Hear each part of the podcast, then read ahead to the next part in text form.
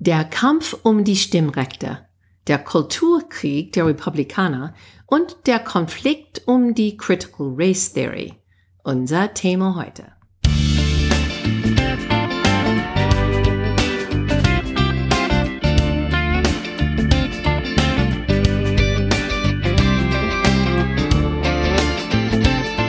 Hey guys, welcome to Amerika übersetzt. Ein Blick über den Teich von zwei Amerikanerinnen. I'm Wendy Brown. And I'm Jennifer Bourguignon. Heute ist die 13. Juli. Du hast wahrscheinlich gehört, in den USA, es brennt im Westen. Kalifornien, Oregon, Arizona, auch in Kanada. Um, aber das ist nicht das Einzige, was jetzt uh, zu warm läuft. Du darfst heute ein Solo-Geschimpfe von mir, Wendy, hören, weil ich jemanden mitteilen musste, was gerade in den USA abläuft. Ich versuche heute unparteilich zu erklären, was mir nicht immer gelingt, aber ein Versuch wert ist.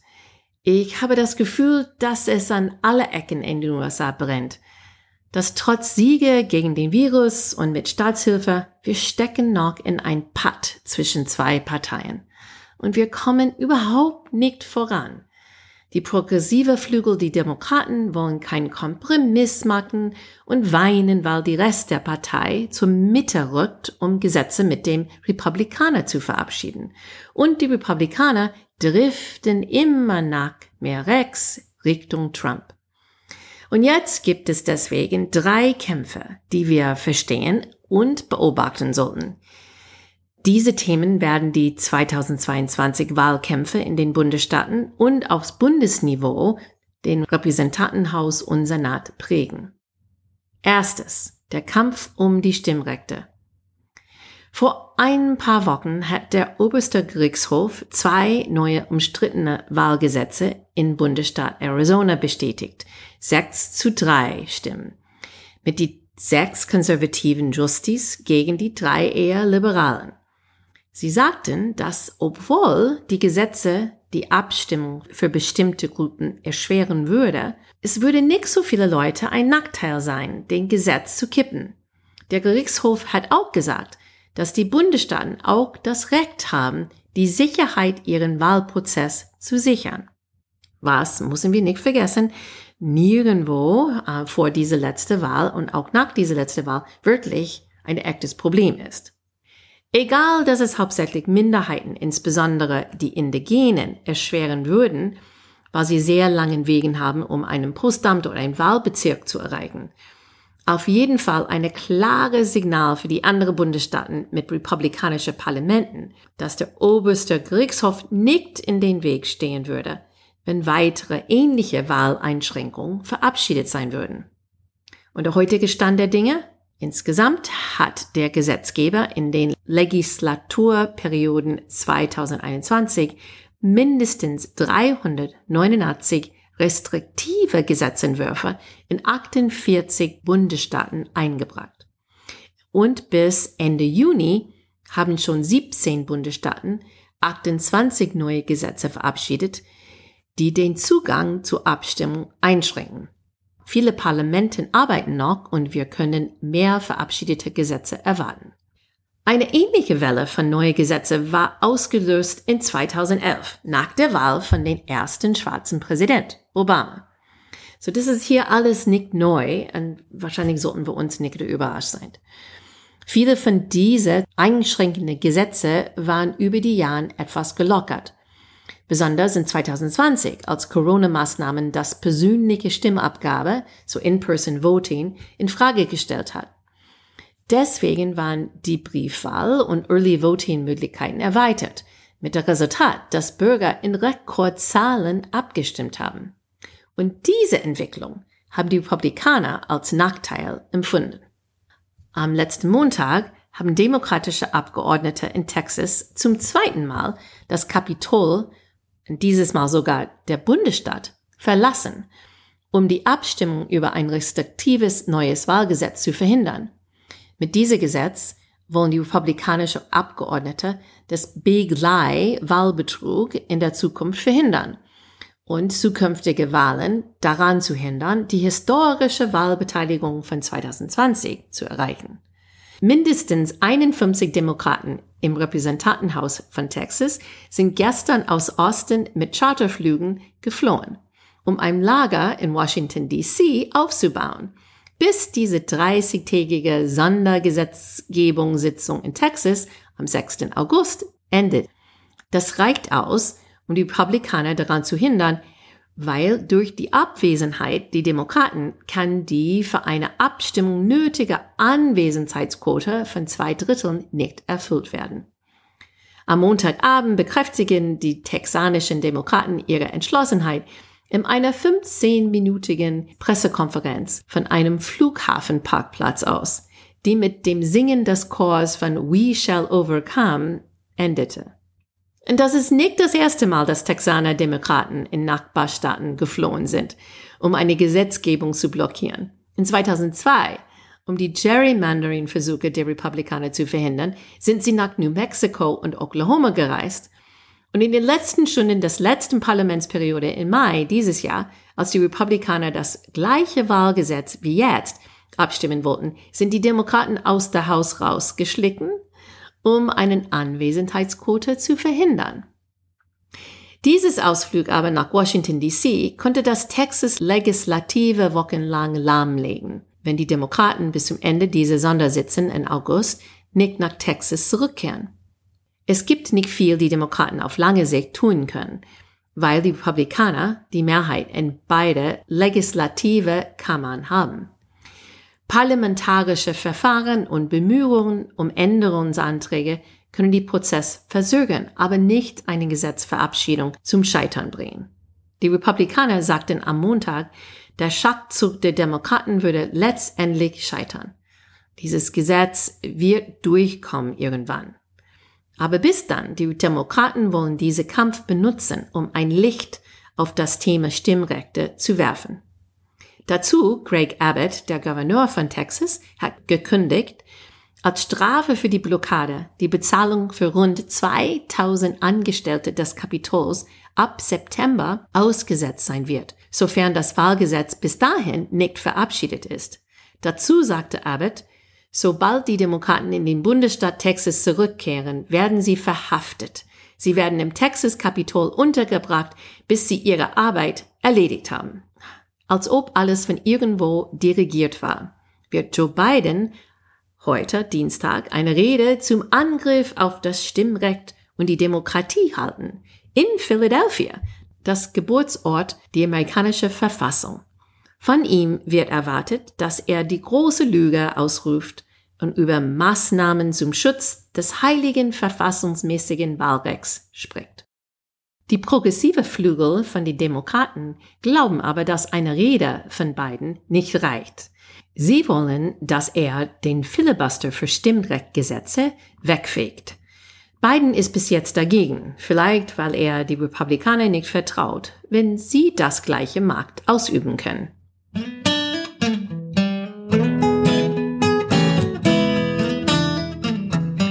Und jetzt kommen wir zu den zweiten Kriegsfront innerhalb der Republikanischen Partei. Am Sonntag sprach Trump auf der Conservative Political Action Conference, CPAC. Dies ist nicht eine Sammlung von aller Republikaner, sondern die konservativste. Das Publikum jubelte durch Trumps wandernden Rede, in der er darauf bestand, die Wahlen 2020 zu gewinnen. Trump sagte, das gesamte System würde gegen das amerikanische Volk manipuliert und gegen eine faire, anständige und ehrliche Wahl manipuliert. Eine CNN-Faktchecker, der Trumps Reden seit Jahren auf Fakten überprüft, beschrieb die Rede als ungebunden von der Realität. Washington Post sagte, heutzutage lässt sich rechte Kulturkrieg vielleicht am besten mit drei Vs beschreiben vaccine derangement, validation of white racial innocence and valorization of insurrectionists. Auf Deutsch, das heißt Impfstoffverwirrung, Bestätigung der rassischen Unschuld der Weißen und Aufwertung von Aufständischen. Dem Publikum wurde gesagt, dass der große Prozentsatz der Amerikaner die gegen Covid-19 nicht geimpft bleiben, ein Grund zu feiern ist. Den würde gesagt, dass marxistische Demokraten ihre Kinder indoktrinieren wollen, damit sie sich ihres Weißseins schämen. Und natürlich würde denen gesagt, dass die Wahl von Donald Trump gestohlen wurde. Und Trump selbst erklärte, dass die Randalierer von 6. Januar friedliche Menschen seien und dass sie in diesem Moment die wahren Opfer der Ungerechtigkeit seien. Was für uns vor ein paar Jahren überraschen und entsetzen würde, ist heute fast erwartet. Wie immer bei dieser Konferenz halten sie einen Straw Poll oder Testabstimmung über die nächsten Präsidentswahl. Diese Abstimmung zeigte nochmal, wie komplett Trumps Übernahme der Republikanischen Partei ist, oder zumindest diese sehr konservativste Teil davon. In dieses Straw Poll, eins mit Trump drin als Option, Trump hat 70 Prozent die Stimmen behalten. Und Nummer zwei war DeSantis, Gouverneur von Florida, mit 21 Prozent. Die haben auch ein Poll ohne Trump gemacht und in dieses gewann DeSantis 68 Prozent die Stimmen. In zweiter Stelle stand Pompeo, Mike Pompeo, mit 5 Prozent und Donald Trump Jr. mit 4 Prozent. Normalerweise würde der Nachfolger von einem Präsident seine Vizepräsident sein. Aber Mike Pence äh, konnte nicht mehr als ein Prozent die Stimmen für sich holen. Und jetzt kommen wir zu unserer dritten Front des Krieges, Critical Race Theory. Die neueste Front in die Kulturkriegen ist das Konzept der kritischen Rassentheorie oder CRT für Critical Race Theory.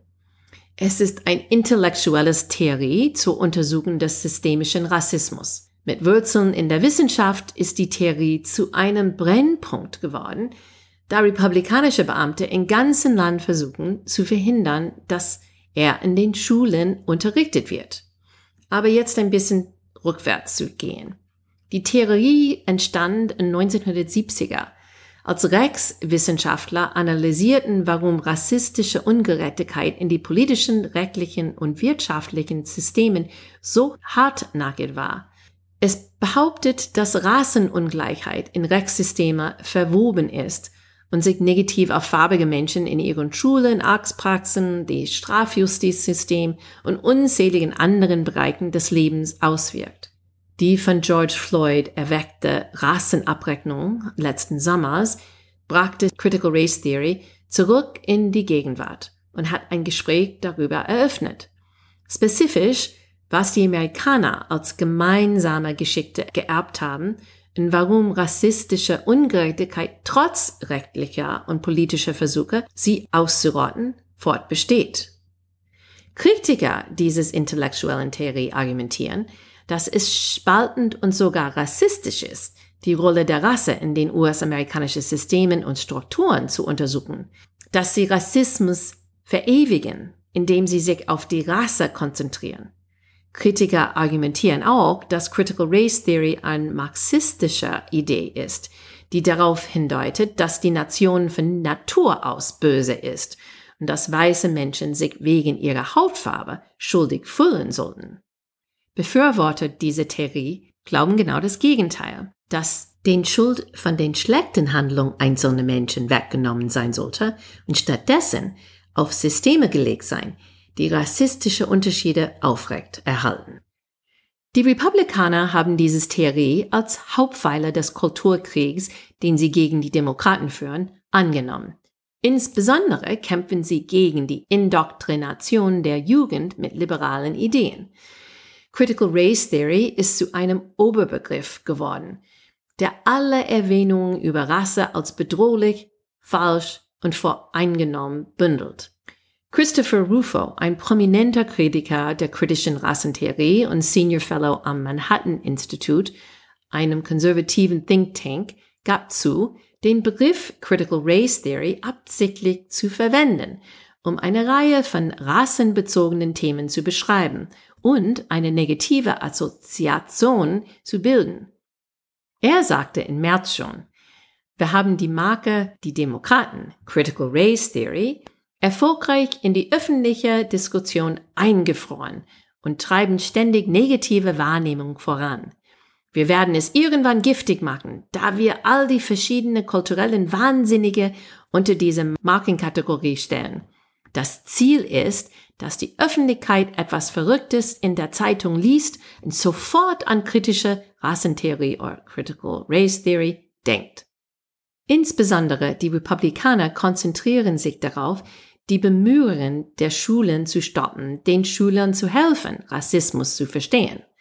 Floridas Governor Ron DeSantis, ähm, derjenige, der so gut in die Straw Poll von der CPAC-Konferenz äh, gestanden ist, sagte kürzlich auf einer Pressekonferenz, Kindern beizubringen, ihr Land zu hassen und sich gegenseitig zu hassen, ist keinen Cent Steuergelder wert. Die American Civil Liberties Union, eher liberal, bezeichnete diese Verbote als Versuch, Lehrer und Schüler zum Schweigen zu bringen und eine Version der amerikanischen Geschichte durchzusetzen, die das Erbe der Diskriminierung und der gelebten Erfahrung von Schwarzen und Braunen auslöscht. Sie sagten weiter, unser Land muss seine Geschichte des systemischen Rassismus anerkennen und mit den heutigen Auswirkungen der Rassendiskriminierung rechnen. Dazu gehört, dass wir diese Konzepte an unsere Schulen lehren und sprechen können. Kannst du dir vorstellen, dass eine Partei in Deutschland für die Einschränkung der Diskussion über die Holocaust kämpfen würde? Ich persönlich sehe diese Versuch in den USA, die Diskussion über Rassismus in der amerikanischen Geschichte einzuschränken, als erschreckend nah daran. Bis heute haben 21 Bundesstaaten Gesetzentwürfe eingeführt, um das Sprechen über Critical Race Theory in Schulen einzuschränken und die Art und Weise, wie Rasse im Klassenzimmer diskutiert wird, zu limitieren. Diese Versuche, den Unterricht der kritischen Rassentheorie oder Critical Race Theory und breitere Lehren über Rassismus einzuschränken, werden wahrscheinlich mit rechtlichen Herausforderungen konfrontiert sein, die sich auf das verfassungsmäßige Recht auf freie Meinungsäußeren konzentrieren. Aber es ist völlig unklar, wie die Gerichte entscheiden werden. Also, die Deutschen haben ihre eigene Wahltheater jetzt und es ist nicht langweilig hier in Deutschland. Aber bitte nicht vergessen, dass es immer noch gefährlich in den USA ist. Und deswegen kaufen so viele Leute ein Gewehr. Bald werden Jiffer und ich mit unseren Vätern persönlich treffen. Unsere Nachbesprechung Podcast wird sehr interessant sein. Bleibt dabei und genießt euren Sommer.